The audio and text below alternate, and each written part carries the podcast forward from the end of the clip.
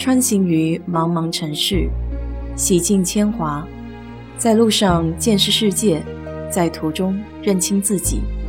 我是 DJ 水色淡子，在这里给你分享美国的文化生活。最近这两天因为疫情，也不可能去别的州旅行，所以我就在休斯顿的周边找一些一两个小时就可以到的地方。然后自己可以开车去看一看。今天去的是一个离休斯顿大概一小时四十分钟，叫 Summerwell 的地方。没有什么特别的原因，只不过是在地图上看到那里有一个非常大的湖。不过这个湖并不是一个自然形成的湖，而是人工挖掘的。一路开过去，因为是圣诞节的早上，所以没有什么车。空旷的马路上，两边是金黄的草堆，还有各种开始变颜色的树木。心里是轻松而愉快的，因为天气有一丝丝凉爽的感觉。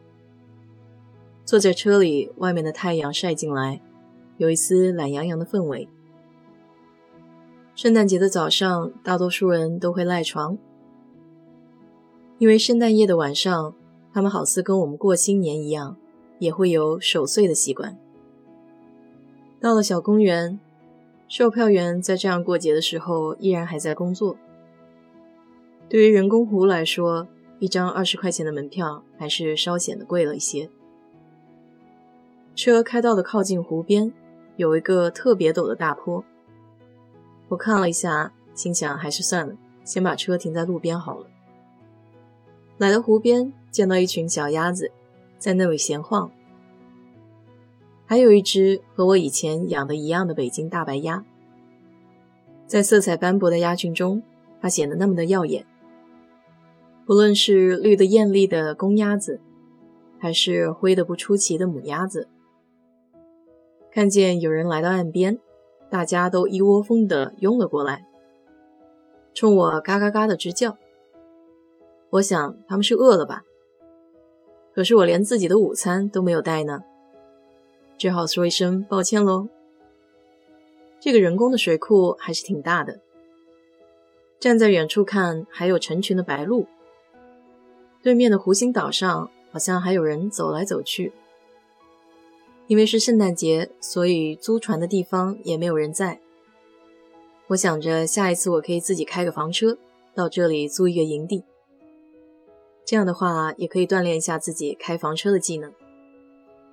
总的来说，这一上午也还算是小有收获吧。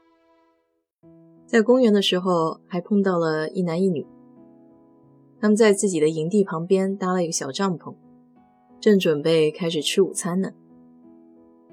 那个男生还特地跑过来，很热心的给我指出怎么才能到河对岸。他刚来到我车边的时候，我给他说了一声 “Merry Christmas”，他并没有回我，我想可能是没有听到吧。